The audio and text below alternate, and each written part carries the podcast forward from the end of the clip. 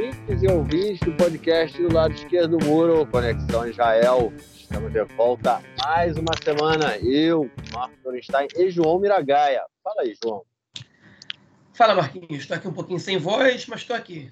Tá sem voz, mas tá bom. Pelo menos é de áudio, então se a gente não te escutar, nada acontece, né? É bom que é podcast. É, é isso, aquela tradicional quinta-feira, hoje, dia 16 de fevereiro, 10 e 12 da noite. Estamos gravando alguns minutos mais cedo, né? Geralmente a gente começa a gravar alguns minutos mais tarde. É, essa semana deu para começar mais cedo e, obviamente, começar cedo é sempre bom, que a gente termina mais cedo. Então, vou deixar de falar aqui, porque tem muita notícia nesse podcast de hoje e o João, apesar de estar sem voz, deve estar fritando para começar a passar informações aí para vocês.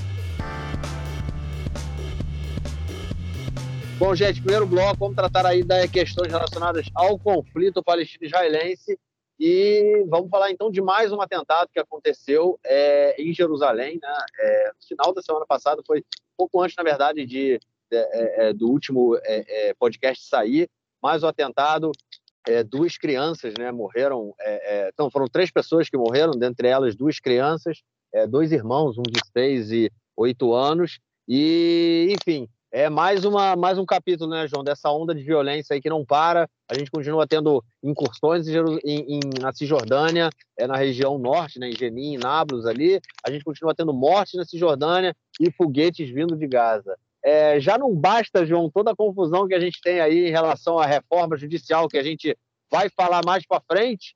É, no, na questão do conflito, a arena está bem, bem atiçada também, né?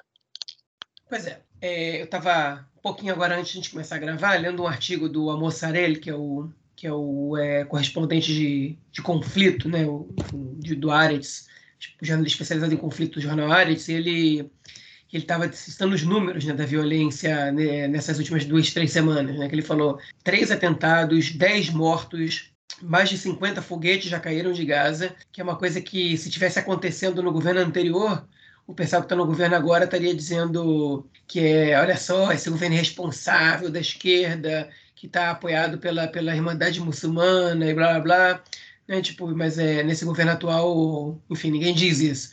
É, mas enfim, mas é, talvez é, essa provavelmente é a mais pura verdade, né? Porque, porque foi isso que a gente viu no governo passado.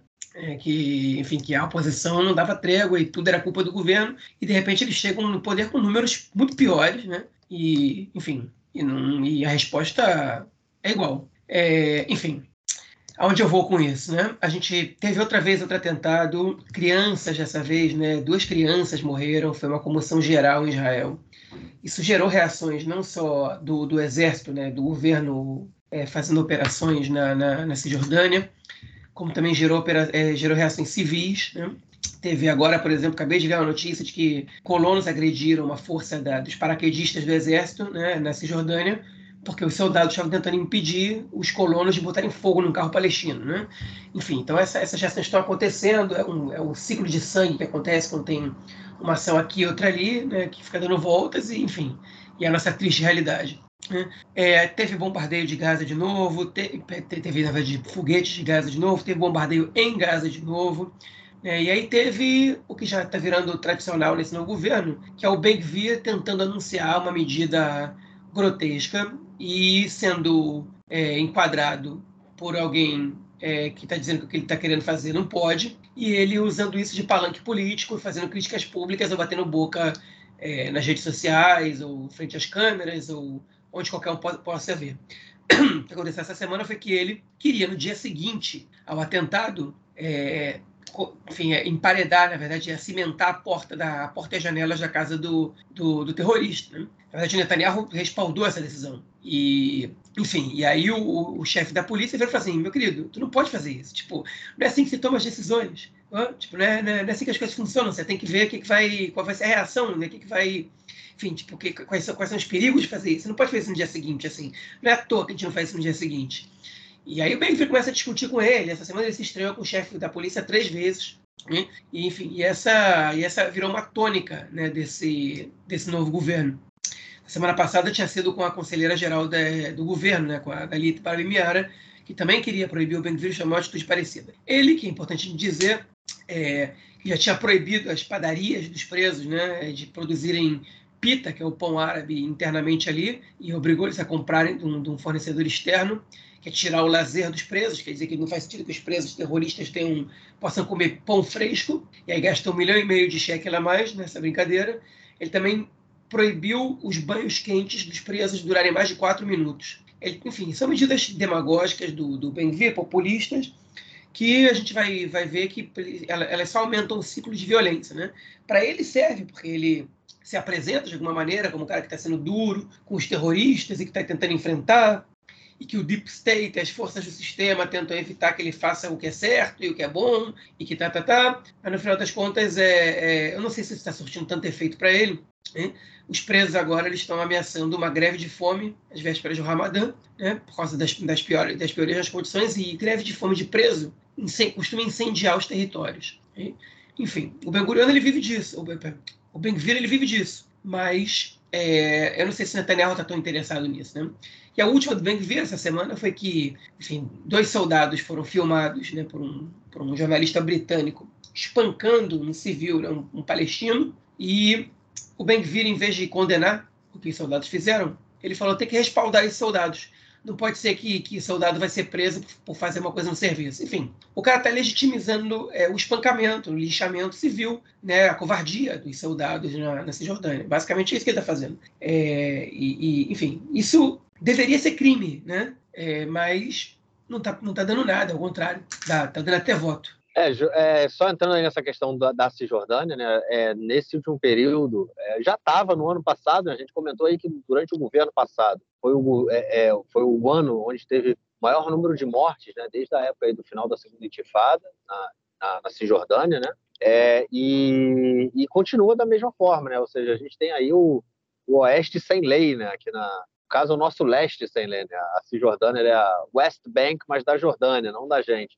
Então a gente tem aqui o leste sem lei, porque uhum. realmente os colonos estão fazendo de tudo no, nos territórios.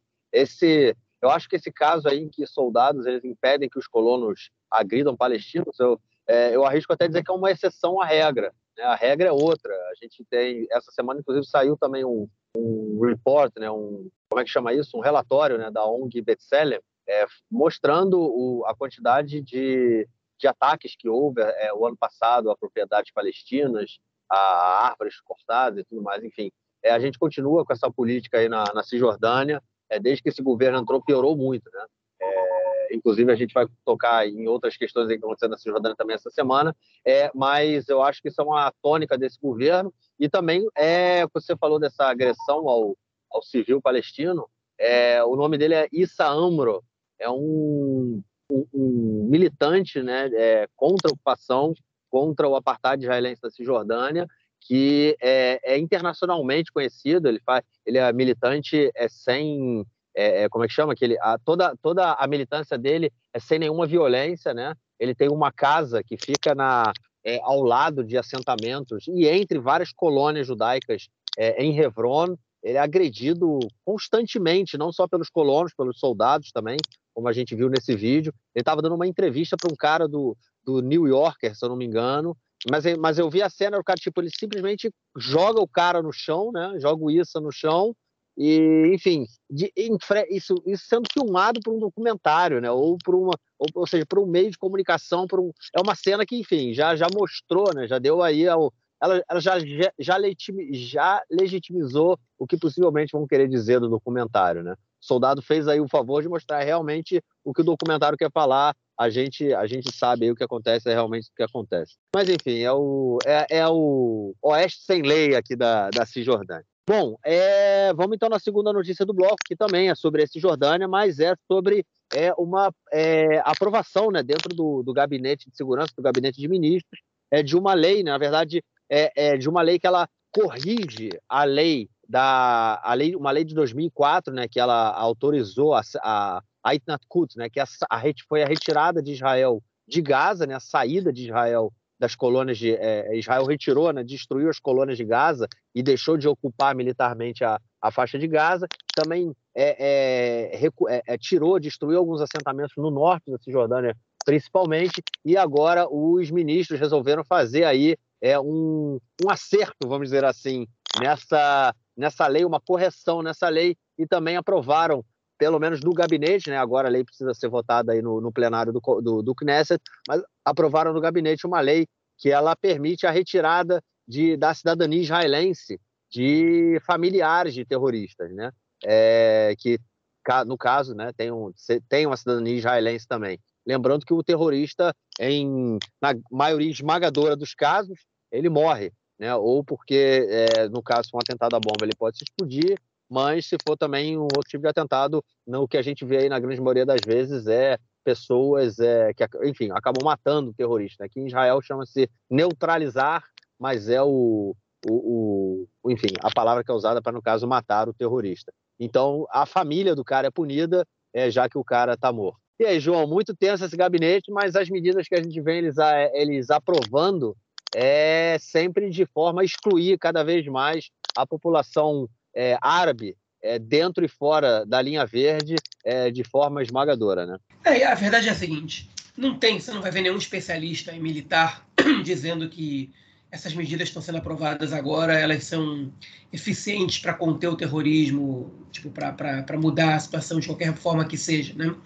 É, o Almoçarelli, nessa mesma coluna que eu citei na, na, no tópico passado, ele, ele comenta que o governo tem uma divisão interna né, entre o Netanyahu e o, o Gallant, por um lado, que o Gallant é o ministro da Defesa, que está a favor de manter a mesma política de, enfim, de controle da, da situação é, tal qual o governo anterior executava, ou o próprio governo Netanyahu anterior, né, que é a política da administração do conflito, de, de reduzir danos, de tentar é, fazer o mínimo possível de inserções né, na, na, Cisjordânia, é, além do, do, que, do que a ocupação já proporciona, okay?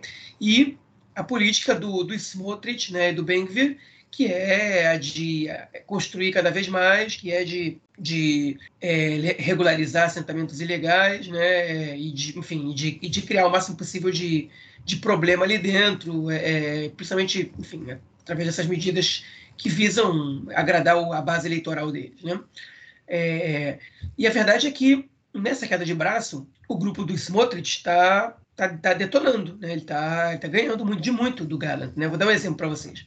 Essa semana, o, o Yoav Gallant ele anunciou a evacuação, ele, ele, ele anunciou, no caso, ele ordenou a, a, ao exército que evacuasse uma plantação de vinho construída em terra privada palestina. Okay? Que é óbvio, uma coisa que tem que acontecer. Netanyahu sabia e não falou nada. E aí o Smotrich, ele virou e falou, ele, ele fez um escândalo, chamou a imprensa, fez um escândalo. Ele falou, não, isso aí não é o combinado no acordo de coalizão, isso, isso, aquilo, outro, blá, blá, blá, blá e assim vai ficar difícil fazer uma colisão, que eles não estão cumprindo com o acordo, e etc, etc. E aí ele foi questionado, mas o que, que, que você não impede isso? Você não é o ministro responsável pela autoridade civil? Ele falou, mas na minha, ele admitiu, na minha pasta eu não tenho, eu não tenho poder de impedir uma decisão dessas tomada pelo ministro da Defesa. É, e aí passou algumas horas, o Netanyahu mandou o Gallant congelar essa evacuação. Então, é o seguinte, o Gallant ele tenta fazer uma coisa que é, obriga, ob, que obviamente a coisa correta a fazer? E eu estou falando isso, não estou elogiando o Gallant, tipo, porque isso é óbvio, né? Se você, um colono vai lá e constrói em, em, em propriedade privada palestina né, uma plantação, é óbvio que ele tem que ser retirado dali. Isso é, isso é a lei do Estado, né? isso é a regra básica do capitalismo, que é, enfim, o sistema no qual a gente vive e que está por trás da, das leis é, de propriedade, por exemplo, né, existentes no mundo quase inteiro. Né? E, e e o Netanyahu manda parar. Por quê? Porque se a terra pertence a um, a um palestino, parece que ela pertence menos, né? que, que é discutível, que, porque ele não tem direito nem à terra que é, que é propriedade privada dele. Né? E, e essa é a moral que o Smotrich quer levar adiante. Então, é, enfim, o que o Marquinhos acabou de comentar dessa, da, da, dessa, dessa mudança na lei da desconexão de Gaza ou da retirada da cidadania né, do, das, das familiares de terroristas, são esse tipo de medidas que, que são é, é, absurdas, né? Enfim, é, são retrocesso no caso da, da, da, da lei da desconexão, que não é só de Gaza, também era do norte da Cisjordânia, é, ou da retirada da cidadania, como se isso, enfim, como se algum especialista tivesse dito que isso ajuda a evitar atentados. Não, isso aumenta o círculo de terror, né? Enfim, é, isso, é essa é a situação que a gente vive. E, enfim, isso corrobora, por exemplo, né, é, a outra medida tomada pelo governo essa semana, que foi de regularizar nove assentamentos ilegais é, no norte da Cisjordânia, região da Samária, okay? é, ou seja, o que eu chamo de assentamentos ilegais? É, a comunidade internacional considera tudo ilegal construído do, outro lado da linha verde, mas a lei israelense considera ilegal o que o governo não, é, não, não deu ordem de, de começar. E o governo tem que passar por uma série de, de, de crivos para poder autorizar a construção de, de unidades habitacionais é, em qualquer lugar do país e também na Cisjordânia. E se o governo não autoriza, os caras vão lá e constroem, é ilegal. E quando o governo vai lá e regulariza a construção ilegal, a mensagem do governo é a seguinte: está liberado, pode construir o que vocês quiserem, que no final das contas a gente vai regularizar. O que, significa regularizar? Okay? É você fazer ela fazer parte de, uma, de um conselho regional, é você levar eletricidade, água, é, esgoto, enfim, é, é, para essa, essa, esses assentamentos. É, se tiver determinado número de habitantes, você coloca creche, escola, é, correio, é, enfim, todas, todas, é, tudo que, que um assentamento em Israel tem direito, né, dependendo da sua população, da quantidade de pessoas que vivem no lugar é, e que trabalham no lugar, etc. Tem que construir estrada para você chegar até lá, tem, enfim, tudo isso. Tem que pavimentar as ruas. Né? ou seja, é um gasto grande que tem para você é, premiar colonos que atuaram de maneira ilegal. Né? É, é, você, enfim, legalizar a bandidagem no país. Né? A bandidagem, desde que a, quando ela acontece na, na, na Cisjordânia, ela, ela, é, ela é regularizada, ela está valendo. Né? É, e ainda anunciaram a construção de 9 mil unidades habitacionais. Para você ter uma ideia, essa regularização de, desses nove assentamentos, elas geraram reações públicas e fortes dos Estados Unidos, da União Europeia, da França, da Alemanha da Itália, do Reino Unido e de mais uma série de países. Na, aqui na, na, na, mídia israelense saiu, saíram esses, principalmente, né, com destaque. Mas uma série de países criticou. Não duvido que o Brasil tenha emitido nota. Simplesmente não acompanhei muito a imprensa brasileira essa semana e também esse não é o tipo de notícia que, que costuma sair com facilidade na imprensa brasileira. Mas é, mas aqui em Israel, que foi noticiado, foram, esse, foram esses cinco países e a União Europeia. É, enfim, então essa é a situação que a gente vive, né? Um governo que premia a bandidagem na Cisjordânia, que incentiva a construção ilegal, é, que, onde os radicais ganham a queda de braço, porque o Netanyahu não, não quer perder é, a coalizão que ele tem, não pelo menos até ele conseguir fazer o que ele precisa, né? Que talvez seja se livrar do, da justiça, talvez seja eliminar a possibilidade da, da oposição ganhar as próximas eleições, enfim. É, ele não quer perder a governabilidade dele e também porque ele sabe que ir para eleições agora não ia ser muito favorável para ele. É, enfim, então por agora ele está. E ele está vendido, a verdade é essa. Né? Netanyahu ele tem o. Ele tem o governo mais fraco, né? ele, tem, é, é, ele, ele, na verdade, ele é, é, o líder mais fraco de todos os governos que ele já teve. Não sei se eu fui claro com isso. A liderança dele nunca foi tão debilitada num governo liderado por ele. Né? Ele, tá, ele é refém dos partidos da, da, da coalizão, ele é refém das propostas ultra-radicais dos partidos da coalizão e, em alguns momentos, acho que ele está pouco se importando também com o que vai acontecer com o país, o que é ainda mais lamentável. É, eu acho que a, a, principal prova do que você acabou de falar sobre essa perda do controle né, da, do Netanyahu do governo é justamente o que aconteceu com a relação, no que você comentou do, do Gallant né, com, com o Smotrich, essa briga entre os dois, que não é nova, né, isso já tinha acontecido antes aí também na, é, no outro assentamento que, que, que era para no outpost, né, que foi construído aí pelos colonos e o Smotrich não gostou que o Gallant mandou que o Gallant mandou derrubar. É, e o, o Gallant é do que do, do Likud, né? Ele foi indicado pelo Netanyahu como o, um membro do Likud para o Ministério da Defesa, que é, é, é, o principal ministério do país, vamos dizer assim, né? É um ministério de suma importância. É, dividiu o Ministério da Defesa com o Smotrich e agora quando os dois discutem, né?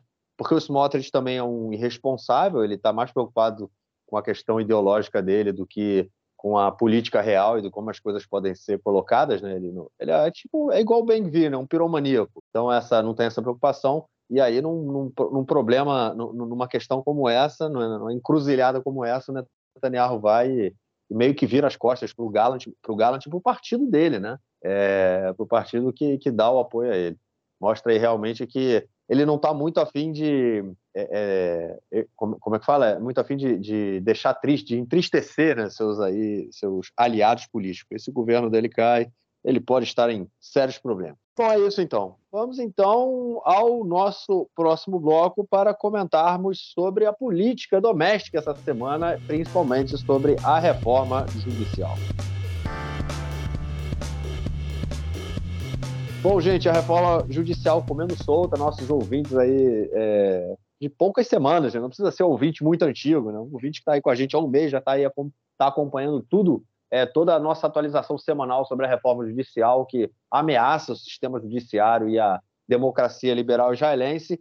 E essa semana a gente teve aí é, uma semana bem quente né, em relação a tudo isso. Começou no último sábado com é, milhões, não, milhões aí, já estou exagerando, João, já joguei aí o um número mais para cima, mas enfim, milhares de israelenses, centenas de milhares de israelenses saíram às ruas na última semana é, por todo o país para poder, para se manifestar contra a, a legislação, né, para contra essa reforma judicial, lembrando que o governo começou né, a, a votar a, a reforma judicial é, na segunda-feira, então no sábado foi o, o, a semana onde mais teve manifestantes na rua, foram é, mais de 100 mil, foram 130 mil em Tel Aviv, se eu não me engano, e pessoas espalhadas pelo país inteiro. Aqui na cidade onde eu moro, em Modena, a gente teve manifestação na frente da casa do ministro da Justiça, né, que é o, o principal aí, é, é, o cara que está levando essa, essa reforma, o cara que apresentou a reforma, né, o Yariv Levin, e, enfim, e foi chamada também uma greve geral para segunda-feira,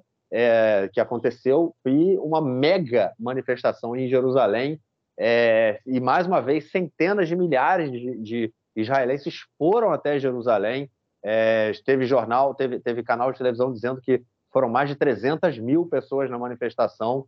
É, foi uma manifestação muito legal. Nunca tinha visto uma manifestação tão grande em Israel, na verdade. É, e eu tive aqui naquele, eu estava aqui né, no período que teve as manifestações por é, justiça social, né, lá em 2011, é, foram, é, teve acampamento e tudo mais, foi naquele bojo da, da Primavera Árabe, né, que a gente teve também em Israel, é, e dessa vez foi uma manifestação muito grande em Jerusalém, muita, muita, muita gente, foi muito legal de ver, é, e, e, a greve geral que aconteceu. É, e aí, João, o governo deu uma, uma peidada na farofa, né, até porque também, né, outro fato importante aí do início da semana, que marcou o início da semana, foi a declaração do, do presidente Herzog, que a gente comentou muitas vezes aqui, né, que estava tendo uma, uma postura de é, é, é, não, não, não se colocava contra a reforma, ele tentou o tempo todo mediar e dessa vez ele fez uma, aí uma foi à televisão e fez uma, uma declaração, inclusive apresentou pontos aí que é, é da proposta, apresentou uma nova proposta aí, né, que para ser discutida, para tentar ver se acalmava os ânimos. E aí, João, deu uma esperança de que as coisas podem não ser tão ruins como imaginávamos, cara? Não, não, não achei. Para mim não deu esperança ainda não. É, o, que me dá, o que me dá esperança, verdade, o que me dá esperança são as manifestações. O, o, a, o presidente não. É, a verdade, ele não apresentou proposta, né? Ele apresentou pontos, princípios sobre os quais é, é, é, ele acha que a gente pode fazer uma, uma, enfim, que ele pode fazer uma interlocução entre os dois lados e chegar a um acordo para que todo mundo fique feliz, e a gente não perca a unidade do povo, como se como se essa unidade não tivesse sido perdida é, há muito tempo, né? Mas, enfim, é, como se, tivesse, existisse alguma unidade do povo no momento, melhor dizendo. Enfim, negócio é o seguinte, Marquinhos, antes eu só quero fazer uma, é, um comentário sobre o que você falou. É, eu não tive na manifestação, né? Eu não vi quão grande elas foram de, de perto.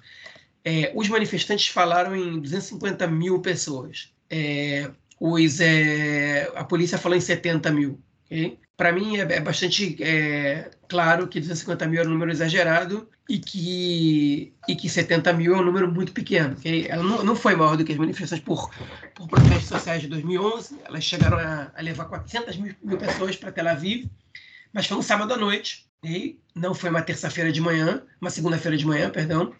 É, foi em Tel Aviv cujo acesso é mais fácil, a população já é mais, é, é, é enfim, apta, na verdade, é, tendenciosa aí para tendenciosa não, mas já, já, existe uma certa tendência da população é, a, a ir a protestos, enfim, então tudo isso faz muita diferença, né? Então, essas manifestações agora foram muito impressionantes, com cento e tantas mil pessoas em Jerusalém, no dia no meio da semana, é, enfim, cujo acesso é mais complicado, muito frio, é, medo também, porque, enfim, as manifestações de 2011 ninguém tinha medo da polícia. É, as manifestações de agora, você tem, você tem razões para ter medo da polícia, para ter medo de, de militantes da direita violentos, você tem, enfim, você tem ter razões para ter medo de terrorismo, porque, porque em Jerusalém é onde estavam acontecendo os ataques. Tem muita razão para um monte de coisa, e, e ainda assim as pessoas foram, botaram muita pressão no dia que a Comissão de Constituição e Justiça da Knesset, é, chefiada pelo deputado Simcha Reutemann, do partido Simcha Reutemann, do partido é, sionismo religioso, estava debatendo, na verdade, fechando as leis, como se fosse uma pré-aprovação das leis, para que elas fossem levadas à Knesset é, na segunda-feira que vem, ou seja, uma semana depois. Né? E a pressão foi muito forte, os gritos eram escutados ali dentro, alguns parlamentares saíram da Knesset, discursaram, entre eles o chefe da oposição, o Yair Lapid, os deputados que estavam ali dentro super insatisfeitos com, com a maneira como o Harotman está conduzindo é, o, enfim, a, a, própria comissão. Pularam mesa, gritaram, choraram, vários foram expulsos, o Simon Harotman está expulsando as pessoas sem é, as três chamadas prévias anteriores. Enfim, ele está ele tá desobedecendo todos os protocolos da Knesset, né? Tá, ele, tá, ele ignora solenemente as sugestões da oposição, ignora os comentários que os especialistas que são convocados para a comissão para dar sua, sua opinião profissional é, é, dão, né? praticamente, praticamente não, totalmente, são totalmente ignorados solenemente, não está nem aí, está correndo como um louco para que para transformar essas ideias num projeto de lei e a oposição está muito insatisfeita com isso. Uma, um tema tão importante assim, o cara quer correr para aprovar, não quer levar em consideração as, as opiniões profissionais, não quer debater é, ali com, com, dentro da Knesset, é, dentro da comissão, com as pessoas importantes, uma, uma, uma reforma tão significativa, é, mostra muito sobre o que esse governo quer, né? para depois acusar a oposição de estar tá dividindo o povo. Enfim. E, e, na verdade, a tensão ela começou até dois dias antes da, da, da, da, manifestação, que foi com uma entrevista do ex-conselheiro-geral do governo, o Averhai Mendelblit, okay? que disse, uma coisa, disse coisas muito interessantes. Né? É, enfim, ele disse que esse golpe de Estado, ele, ele usou essa terminologia, que é a mesma que o jornal Arendt está usando para se referir é, à reforma judicial, que esse golpe de Estado não estaria acontecendo caso Netanyahu não tivesse sido é, acusado formalmente por ele mesmo, né, pelo Mandelblit. E aí Ilana Dayan, entrevistadora, né, acho que ela é a de longe a melhor entrevistadora que a gente tem em Israel hoje em dia, ela perguntou para ele: então você se arrepende de ter feito isso, de ter incriminado ele? Ele falou: não, de jeito nenhum. Ela falou: mas olha, olha a consequência disso. Tipo, se você se pudesse voltar atrás, você teria feito isso igual. Agora a democracia israelense pode acabar, tem que correr um sério perigo. E aí ele virou e falou assim: mas se eu não tivesse incriminado o Netanyahu com a convicção de que, né, se tivesse submetido ele agora à, à posição de réu na justiça, com a convicção de que ele realmente tem imensas chances de ser condenado, porque ele é culpado nesses casos, aí eu estaria é, destruindo a democracia israelense. Né? E a verdade é que eu tive participei de uma live essa semana com o Ibe, né, e a Anitta Efraim, que estava conduzindo a, a, live, ela, ela fez um comentário que para mim é muito claro, né, e que foi, ela fez muito bem feito. Disse, ah, a democracia é, israelense ela não tem armas é, para lutar contra os processos que a democracia, que, que, perdão, que a extrema-direita tenta tra trazer para a sociedade de maneira democrática. Okay? Essas transformações antidemocráticas a extrema-direita tenta trazer para a sociedade usando as ferramentas da própria democracia. E essa é uma falha da democracia liberal, que é uma falha grotesca da democracia liberal, que é um sistema visivelmente em crise no mundo inteiro. Okay? Eu acho que a gente não vai mais ver por muitos anos mais é, a democracia liberal como um, um, exemplo de algo que deu certo, né? É, porque, porque ela não está dando certo. Ela está mostrando sinais claros de esgotamento. Okay? E a extrema-direita está sabendo aproveitar isso e está mostrando na cara de todo mundo como esse sistema está esgotado. E, enfim, o Mandelblit, o que, ele faz? Ele vai lá e acusa o Netanyahu, porque ele tem certeza que o Netanyahu está usando do, da situação dele do, de poder para ganhar benefícios próprios. E o que, que, que, que o governo do Netanyahu faz? Ele usa do poder deles para destruir os mecanismos que a democracia tem para poder é, enfim, limitar os abusos do próprio Netanyahu e do governo dele. Enfim, então isso é, é isso que está acontecendo basicamente em Israel e o Mandelblit acusou isso. E, e, ele disse uma frase que foi o seguinte: quem está levando isso para frente vai ser responsável por, uma, por um futuro sangrento e doloroso. E por ele ter usado a palavra sangrenta, o Simcha Rotman disse que ele devia ser preso pelo que ele fez, pelo que ele falou, que ele está incitando a guerra civil e isso e aquilo que enfim, é uma histeria que, que, a, que, a, que o governo está fazendo. Qualquer meia palavra fora de contexto, eles usam para atacar a oposição e falar em incitação. Netanyahu disse que foi chamado de traidor na manifestação e botou o vídeo de um cara gritando isso. enfim, e, e, logo ele, né, acusando os outros de incitação. eles estão fazendo um escândalo o tempo inteiro. Né? O Netanyahu ainda acusa o Lapid e o Gantz de serem incitadores de violência. Né? Tipo, né, não dá nem para comparar o Netanyahu com eles em relação a incitar a violência. É, que ele incitou contra o governo passado, contra o Rabin, enfim. Tipo, é falta de vergonha na cara. Mas é, mas é isso, é exatamente isso que está acontecendo. Né? Então, essa é a situação que a gente está tá vendo agora. É, é, mas a greve geral, a manifestação, é, a, a, posição de tantos economistas, tantos high-techistas, do presidente do Banco Central, enfim, do prêmio Nobel, de, de pessoas importantes, é, gerou, pelo menos no presidente Herzog, um senso de responsabilidade que ele teve que ir a público. Ele não escolheu o lado, okay? exatamente, ele, ele disse que os dois lados tinham razão para mostrar insatisfação. Hum? Eu achei que o que ele fez, que ele falou ali foi absurdo, porque ele legitimizou, legitimou é, de alguma maneira os ataques que a extrema-direita está fazendo à democracia e o processo que eles estão levando em conta. Né? Ele está falando que a gente tem que buscar a unidade do povo. E, e enfim, então ele propôs os princípios básicos que era, que era é, um equilíbrio na comissão de, da formação de juízes, é, que não se aprove a, a Roquitiga Bruta, o parágrafo de operação, mas que sim se dificulte a, a possibilidade da Suprema Corte de, de vetar leis, que as leis básicas, básicas elas, têm, elas necessitem é, de uma quarta votação, de uma quarta leitura para serem, serem é, aprovadas como lei básica, e mais duas, três medidas que, enfim, que amenizariam os impactos dessa, dessa reforma, na verdade. É, enfim, que eu, eu digo para vocês abertamente, para mim, se, se ele conseguisse fazer isso, eu já, tá, eu já me daria por satisfeito, porque de alguma maneira você salva a, a democracia israelense até, até segunda ordem.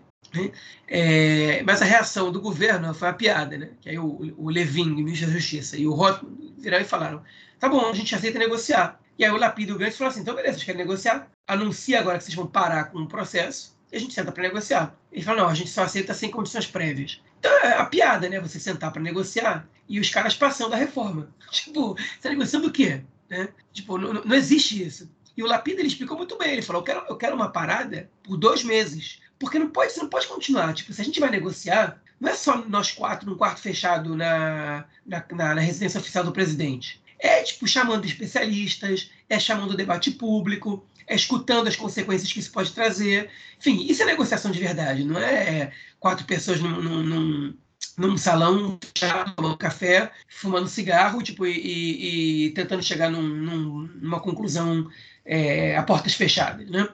É, mas o governo claramente não quer negociar. E, e, enfim, eu acho que a pressão tem de aumentar. E eu acho que a reforma toda, se eu tivesse que dizer isso agora, ela não vai passar. Por isso que eles estão correndo tanto com as primeiras leis. Eles querem muito que as primeiras leis passem, hein? porque depois eles sabem que vai ficar mais difícil. É, e aí, qual foi a, a mostra de, de é, vontade política de negociar que o, que o governo deu? Três leis que não fazem parte das, das leis da reforma, né? três leis que têm uma votação hoje, na quinta-feira, dia 16 de fevereiro, foram, tiveram a sua ida nessa para votação adiadas para a semana que vem, para quinta-feira que vem. Okay? Que eram três leis é, anunciadas de maneira privada por deputados, e duas delas tinham a ver com o sistema de justiça, uma delas era do próprio Simcha Rotman, que, que proibia a Suprema Corte de vetar leis. Né? Essa lei não vai à votação, assim como não vai à votação é, uma lei é, do deputado do Likud, né? do, do, se não me engano, do Haim Katz, é, que previa que o Ariederi, né? não Ariederi, a Suprema Corte não pudesse vetar é, nomeações de ministros pelo governo, no caso é uma lei totalmente pessoal, né, pra, que é para o Ariederi ser, poder ser nomeado sem problema. Gente. E a terceira lei era uma lei do Moshe Saadia, que é um ex-policial que, tá, que agora entrou no Likud, a gente falou sobre ele antes das eleições, que quer submeter a polícia da polícia, né, o setor da polícia que investiga a própria polícia, é, a, é, enfim, a, a, a, diretamente ao ministro da Segurança Pública, no caso Itamar Ben-Gvir, e não mais ao comandante da polícia. O que quer dizer que o ministro ele pode dar ordens e ele pode determinar quem deve ser investigado dentro da polícia e quem não, o que é uma politização da polícia sem igual, né? Porque os policiais vão começar a ter medo do ministro, né? porque se briga com o ministro, ele joga a polícia interna ali, a corregedoria interna da polícia, para investigar é, o policial que, que, enfim, que discorda dele ou que, ou que investiga alguém que, que, que, que pode ser amigo do, do, do, ministro ou que é da mesma linha política dele, etc. Né? Um negócio absurdo. E essa lei também foi adiada para a semana que vem a sua votação, ok? E é, então essa foi a mostra de, de, enfim, de predisposição que quer negociar. Mas não tem mostra nenhuma, isso é uma grande palhaçada, né? E no fim das contas, o que acontece aí é que é, o Bush ele já entendeu, o presidente já entendeu que com esses radicais não tem conversa e que a única pessoa que pode frear essa galera é o Netanyahu. Só que o Netanyahu, em teoria, ele não pode frear essa galera, porque a conselheira jurídica é, do, do governo, a Galit Barbie Miara, ela proibiu o Netanyahu de se envolver com a reforma judicial, como a gente comentou na edição passada do podcast, por conflito de interesses. Um cara que é réu na justiça não pode se envolver na, na, na, reforma do próprio sistema judiciário. Ele discordou, ele apelou à Suprema Corte, ainda não tem resposta, e o Bujerzer foi até ela e disse, por favor, retire essa proibição. Ela negou, falou não. E é exatamente o mesmo caso do Mandelblit, né? Para fechar minha fala, eu comecei por isso, termino por isso. Pô, ela, ela sabe que o Levin e o Rothman, sem a presença do Netanyahu, ninguém vai controlar esses dois. Eles vão tocar tudo para frente, eles vão passar o rolo compressor. Okay?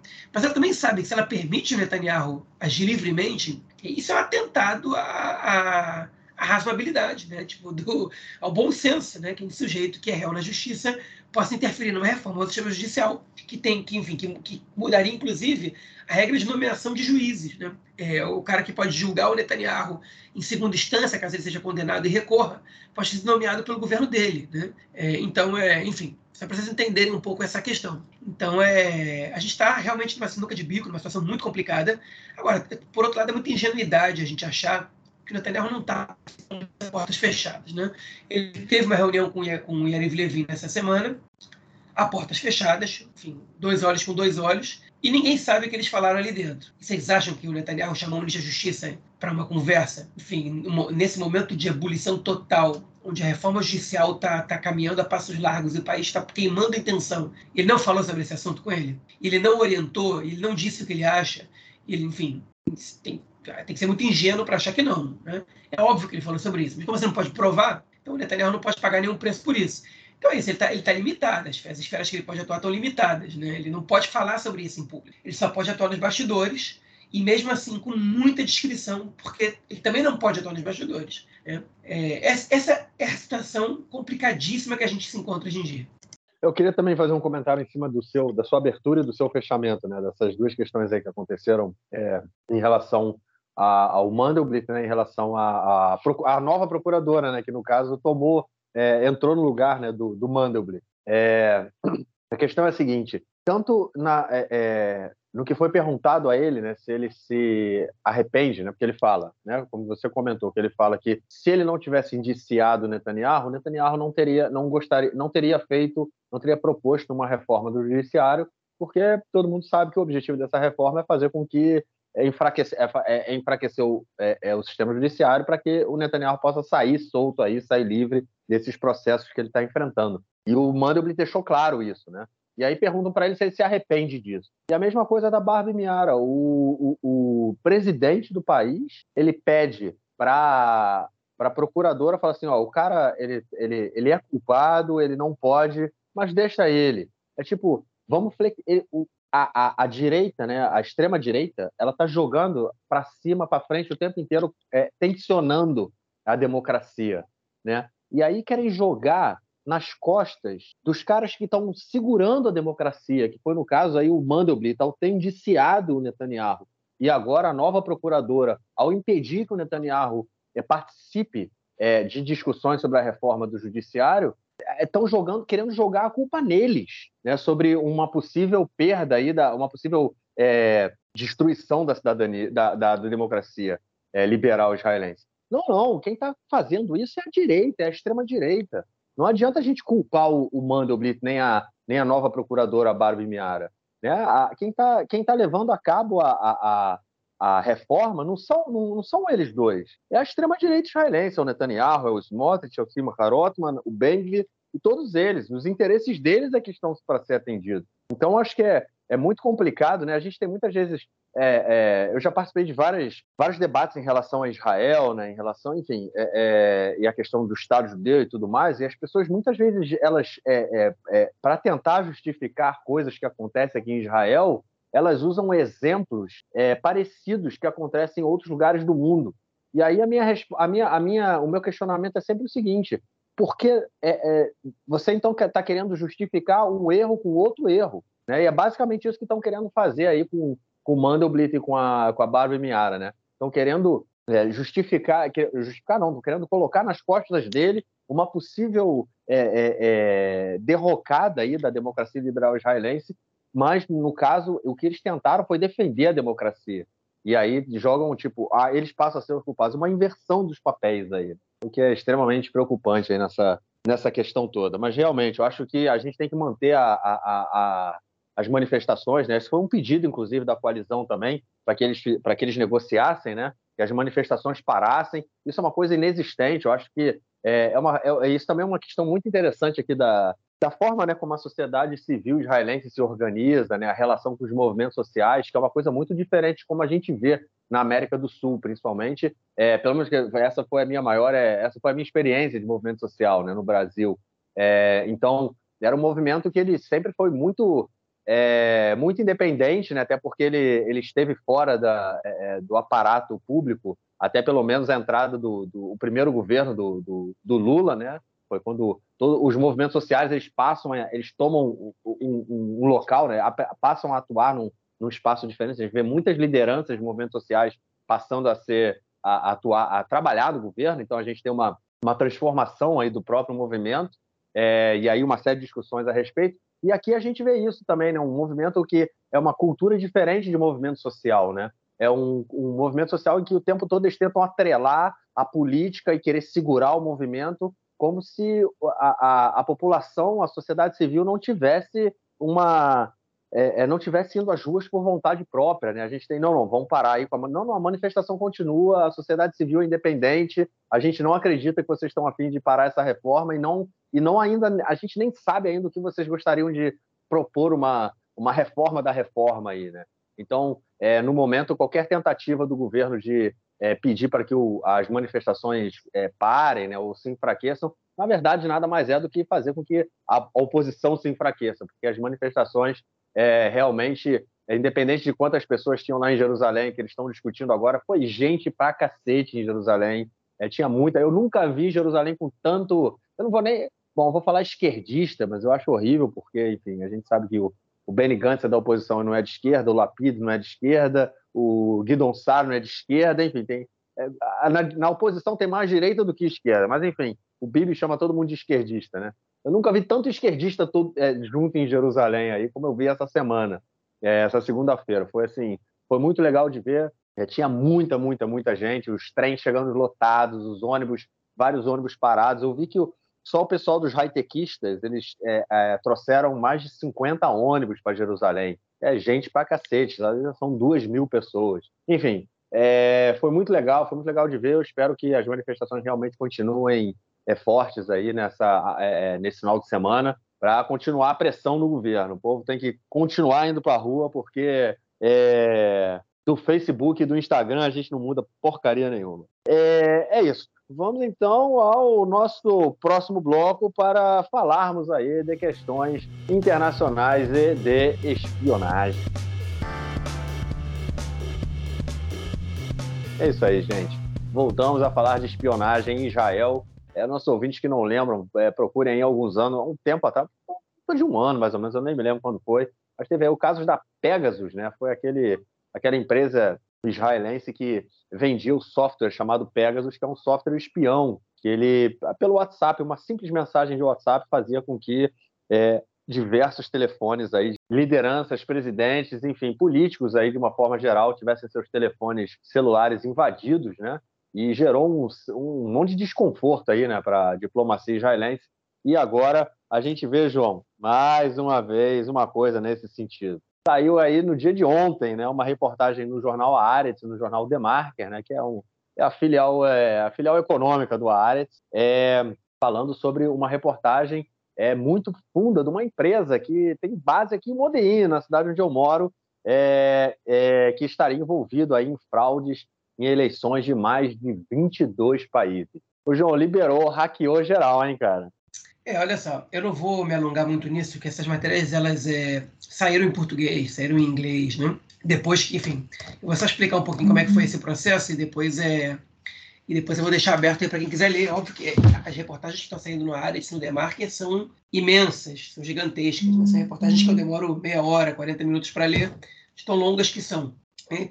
Mas é basicamente o seguinte: é, dois jornalistas, um do área e um do Demarker, eles é, foram atrás de uma investigação, né? receberam uma pista e foram atrás de uma investigação de uma empresa de fachada israelense que teria influenciado em eleições em alguns países no mundo que ele especialista, em, especialista nisso, né?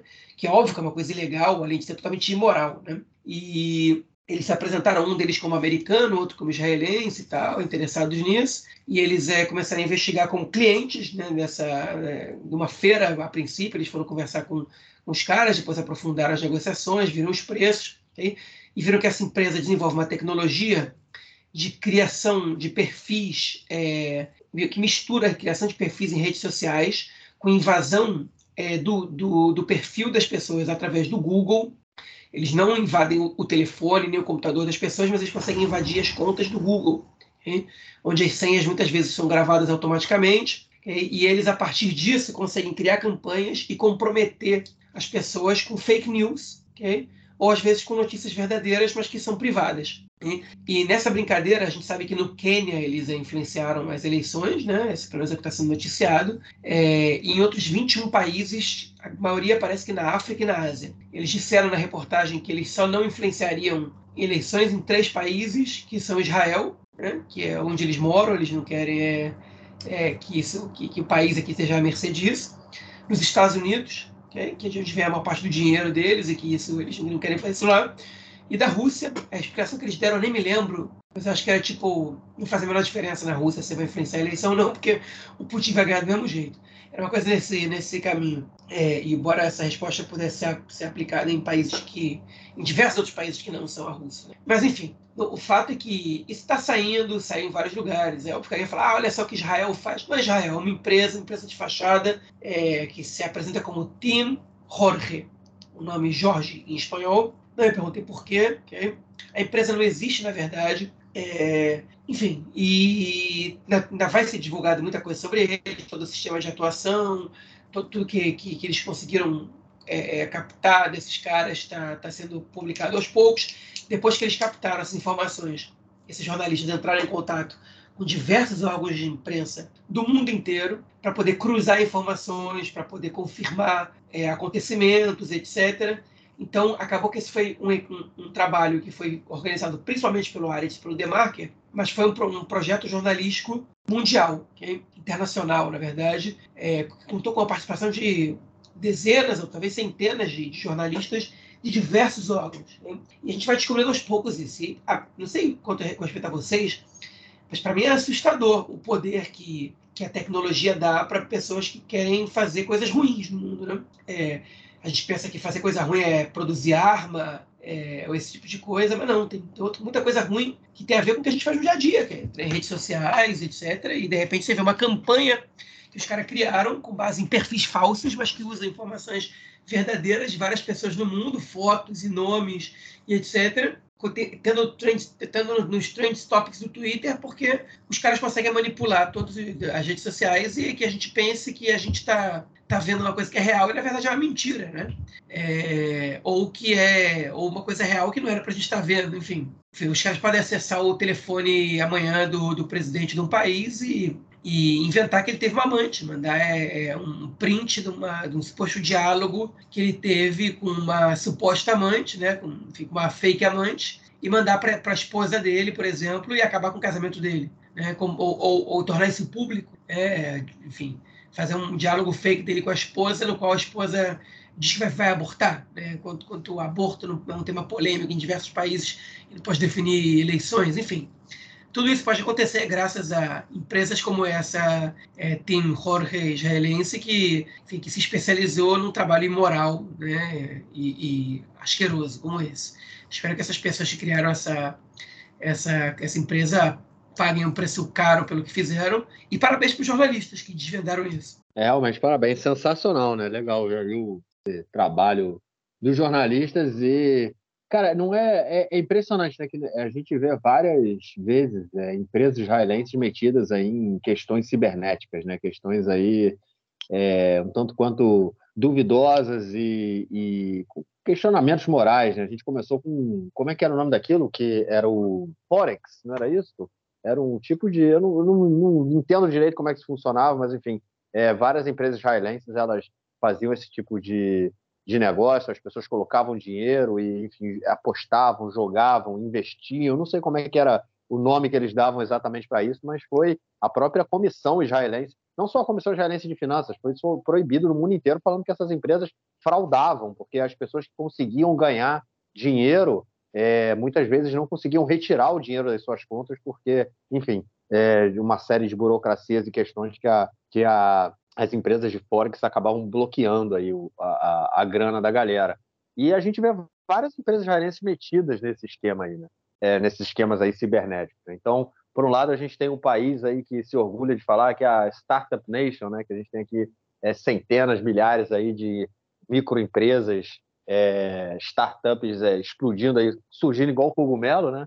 Mas isso também tem o, sempre o seu efeito negativo, que são pessoas que vão usar aí a tecnologia para outros fins, outros fins. Bom, vamos então à nossa próxima notícia do bloco aí, só que agora relacionado à Ucrânia, a guerra na Ucrânia e na Rússia, completando aí um ano. Quem diria, hein? É, todo mundo, os analistas falavam que o seu Putin queria acabar a guerra da Ucrânia em poucos meses, a gente está aí há, há um ano já nessa guerra, e essa semana teve uma reunião entre o ministro da ministro do exterior né, de Israel, Eli Cohen, e o primeiro é, é o, pre, o, presidente né, ucraniano é, Vladimir Zelensky e o primeiro o ministro do exterior israelense ele prometeu aí que vai entregar uma bateria antimísseis para a Ucrânia. João, essa promessa aí tá difícil de sair, né, cara? Porque de vez em Israel desde o início da guerra se teve tentou se manter meio é, se manter, né, meio neutro ali em cima do muro, não quer problema com, com o Ocidente, mas também não pode ter problema com a Rússia e a pressão da Ucrânia para que Israel é, mande armamento sempre. É um ano aí que está muito pesado, né? É, enfim, a grande novidade nisso aí é que Israel finalmente se, se resolveu se envolver no conflito e escolher um lado, né? É, aparentemente, pelo menos, mas essa visita do Eli Cohen, do ministro da, da, do Exterior, é, para a Ucrânia, mostra que houve uma mudança de tendência aí. É, de Israel, né? eu digo nem em relação do conflito anterior, pra, do governo anterior para esse, porque o próprio Netanyahu é, também era muito próximo da Rússia né, nos seus governos anteriores. Interessante pensar por quê, o que, que fez Israel tomar essa decisão nesse momento agora, né? É, e a verdade é que eu não sei, não tenho nem pista para isso. É, a gente pode supor que talvez Israel esteja querendo agradar os Estados Unidos no momento que já que vai, vai comprar briga com eles por outras razões, enfim. Mas não dá para saber. Mas fica essa pulga atrás da orelha aí, possivelmente nas próximas semanas a gente já vai ter um pouco mais de, de fundamentação para poder, poder debater esse assunto com mais é, propriedade. É isso. Vamos então ao nosso próximo bloco para ouvirmos o comentário do camarada Nelson Burri. Fala aí, mestre. Meu caro Gorenstein, amigos do Conexão Israel, do lado esquerdo do muro, mandar um abraço para o João, que já está preparando as fantasias da família para a festa de Purim. É o João que sempre tem muita criatividade na hora de produzir as fantasias. Copa Israelense de Basquete Masculino, a final foi na quinta-feira à noite. E o Apoio Jerusalém venceu o Maccabi Tel Aviv. 67 a 61, Apoel Jerusalém, o grande campeão da Copa Israelense de basquete na semifinal. O Apoel Jerusalém havia derrotado o Apoel Haifa. Então é isso aí, o Apoel Jerusalém, mais uma conquista para sua gloriosa história. E nós seguimos aí com os jogos dos campeonatos de basquete, futebol e demais modalidades, tanto masculino quanto feminino. É isso aí, um grande abraço. Valeu, Nelcitos. Obrigadão pelo comentário e te esperamos aí na, na semana que vem. É, João, algo mais a declarar ou a gente fica por aqui, cara? Sim, sim. Quero mandar um abraço para o nosso, acho que é nosso ouvinte, né? Vamos, vamos descobrir agora, Wilson Portnoy, que comenta absolutamente todas, todas as postagens da gente no Facebook. Nas outras redes, ainda não. Okay? Não são comentários muito favoráveis ao que a gente faz, está sempre cobrando, está sempre mandando link, está sempre reclamando e criticando. Mas, enfim, ajuda muito a aumentar o nosso algoritmo aí, ajuda a dar engajamento. É, então, enfim, quem ajuda a gente, a gente agradece. Obrigado aí, Wilson Portnoy, acho que no Instagram o nome dele é Wilson Wolverine. Enfim, e a gente conta aí com o teu apoio para continuar sendo mais e mais divulgado por aí. Ainda que você não goste da gente, você ajuda a gente pra caramba. Você não gosta de mim, mas sua filha gosta. Você lembra dessa música, João? É, Julinho da Adelaide é o nome do suposto é, autor da letra, Jorge Maravilha, né? Que na verdade era o Chico Buarque escrevendo para a filha do Médici, que ele descobriu que a filha do Médici gostava de Chico Buarque. Então ele cantou então, para ela. Ele escreveu para Médici, né? É, escreveu para o Médici, é verdade. Gosta de mim, mas sua filha gosta. Ai. É nesse esquema aí. A gente não, eu não sei se a filha desse nosso amigo Wilson Portnoy, se ele tem filha, e se no caso ele, que ele tiver, ela gosta da gente. Mas eu diria, você não gosta da gente, mas ajuda a gente pra caramba. Mas ajuda. Você não gosta de mim, mas nos ajuda. É isso aí. É, João, ficamos por aqui então e gravamos nosso próximo episódio na semana que vem. Forte abraço. Um abraço, até mais. Valeu.